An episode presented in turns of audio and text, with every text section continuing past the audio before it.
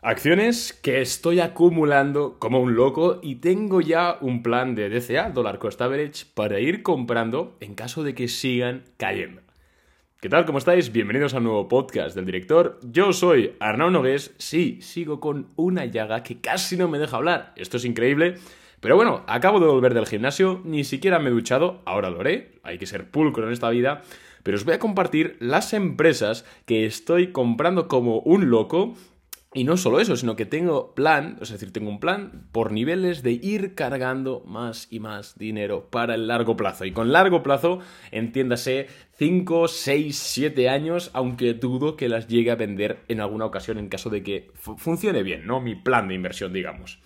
Antes de nada, como siempre, un par de cositas. La primera es que el 1 de mayo sacamos una cosa, ¿vale? En Boring Capital. Estad atentos por Instagram, os va a... seguro que os va a ser de muchísima utilidad y es que llevo unos cuantos meses colaborando con varias personas muy interesantes para del mundo de la inversión, del mundo de la bolsa, incluso asesores, fondos, etcétera, para dar un servicio nuevo muy muy asequible y bueno, que en definitiva, que me callo. Me voy a callar, hasta el 1 de mayo no vais a saber nada, pero estad atentos. Y por otro lado, que puedes valorar el episodio con 5 estrellas del podcast. Porque Spotify hace poco nos duplicó el podcast, es decir, salíamos dos veces, salía el director dos veces. Entonces, algunas personas em, estaban escuchando el otro podcast, que ahora está eliminado, porque les escribí y les dije, oye, que salgamos, salimos dos veces. Y me dijo, ah, no te preocupes, si nos eliminó. Eh, entonces, nada, este es el podcast real y fíjate, por favor, si Em, valoraste el anterior, por favor, valora también este. Te lo agradezco muchísimo. De hecho, esto, vamos a hablar ya de las acciones que, em, de las empresas que estoy comprando como un loco. Y estoy básicamente enfocado en dos cosas. La primera es en la economía en general, en Estados Unidos como concepto, y la otra es en el negocio publicitario. Esas dos vertientes son las cuales yo he distribuido, yo he hecho mi plan de cargar, que si queréis os lo puedo pasar por correo electrónico, totalmente gratis, ¿vale? Estáis suscritos a la lista de correo electrónico, pues os lo puedo pasar, me lo decís por Instagram o por Twitter y ya os lo paso. Em, con niveles, es decir, si tal acción cae hasta este punto, meto un 20% del capital, si cae hasta este otro, meto otro 10%, así. Em, y como decía, pues básicamente me he centrado en dos. Por un lado, la economía en general, ponderada, es decir, el SP500. Esto no es ninguna sorpresa. Llevo haciendo esto años, llevo narrando esto años también. Y periódicamente siempre hago una aportación al SP500. Para esto sí que es a muy largo plazo, igual 20 años, para incluso mirando a una jubilación o una jubilación anticipada, pues ahí voy metiendo dinero y me olvido, ¿vale? Me da igual lo que haga en el corto plazo, francamente, me da igual. Llevo ya muchos años haciéndolo y seguiré haciéndolo muchos años, pero sí que es cierto que cuando el mercado cae, pues me gusta aportar un poquito más, ser un poquito más agresivo en mis aportaciones, para que así, cuando se recupere, eh, consiga el break-even mucho antes que lo que consigue realmente la cotización. No sé si me, entiendo, ¿vale? Me he explicado. Eso por un lado, entonces yo hago mis aportaciones al SP500, eso no tiene mucho más allá. Pero si hablamos ya de empresas, de acciones, em, estoy comprando dos, dos, dos muy fuertes, ¿vale? Em, y no son John Deere, y no son, no son ninguna así defensiva, no es Apple, no es... No, son Facebook y son Google, el negocio, las, las empresas publicitarias más grandes del mundo.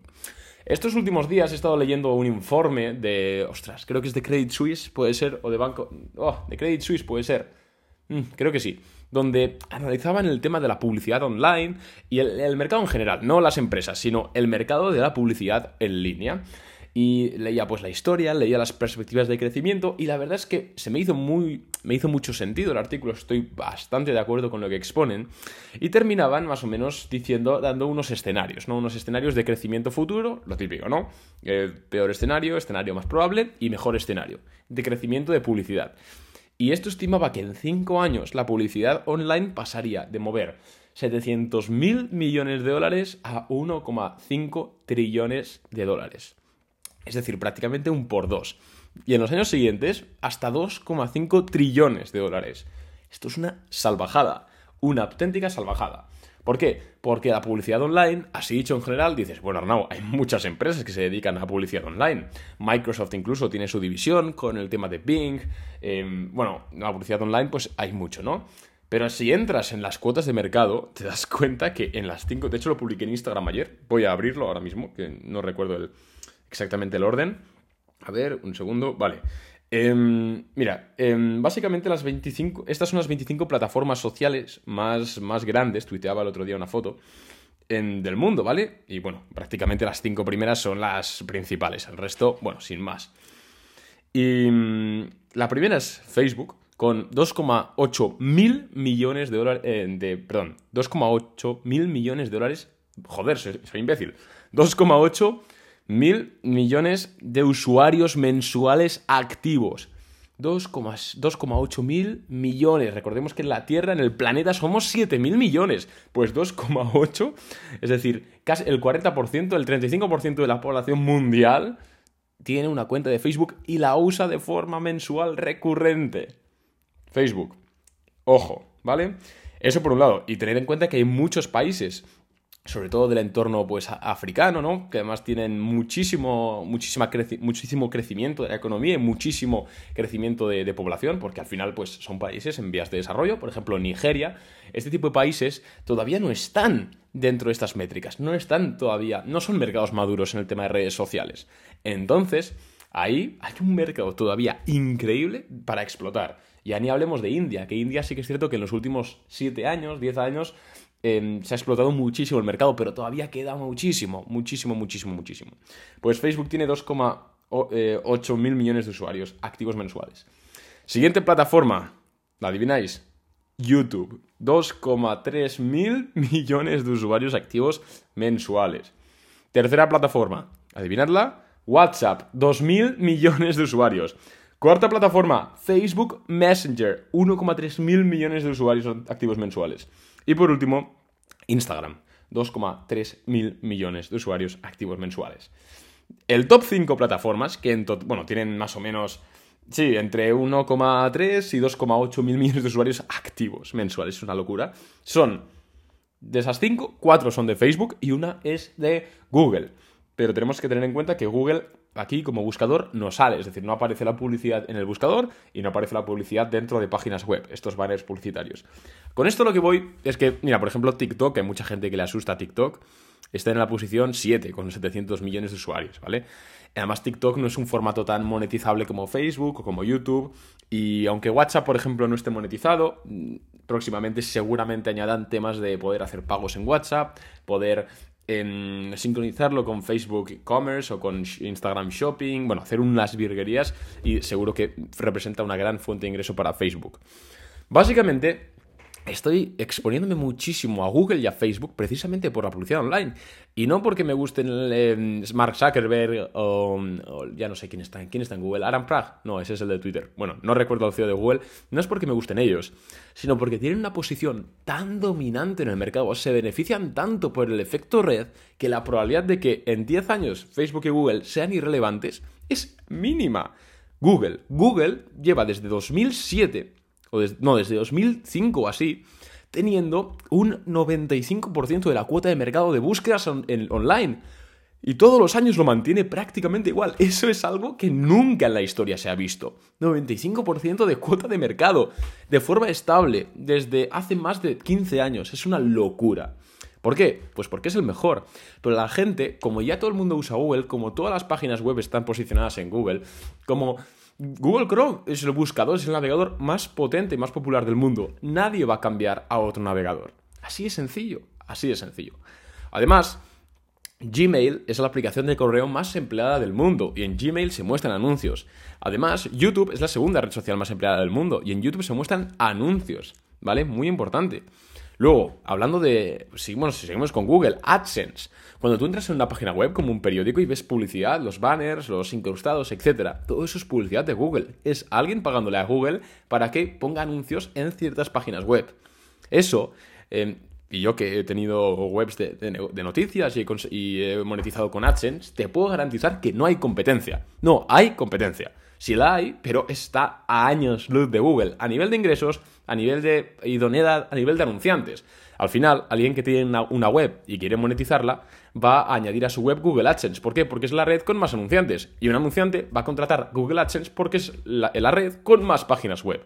Es todo efecto red. ¿Lo entendéis? No hay competencia. Además, Google, por cierto, está a PER 22. No me parece para nada una valoración excesiva. Me parece, de hecho, que está barata.